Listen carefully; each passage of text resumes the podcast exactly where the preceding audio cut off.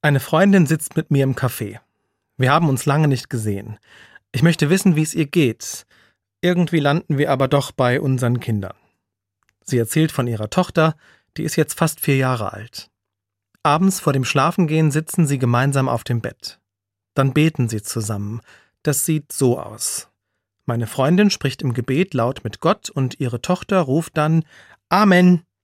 Das ist das Zeichen, so es ist jetzt gut, jetzt will sie schlafen. Zuletzt kamen die beiden aber nach dem Amen noch ins Gespräch. Die Tochter fragte, wo Gott denn ist.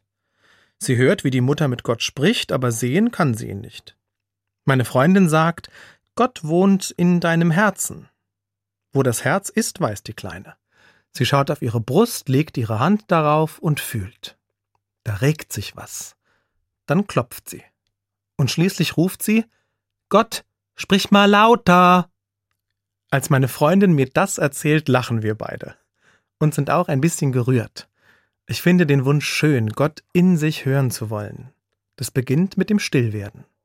Die Tochter meiner Freundin schaut erst, dann fühlt sie mit der Hand und erst dann ruft sie Gott, sprich mal lauter. Das kann ich gut verstehen, weil es mir auch manchmal so geht. Ich werde still, ich bete und warte auf Antwort. Ich nehme mir vor, dran zu bleiben weiter zu horchen und manchmal auch zu rufen Gott, sprich mal lauter.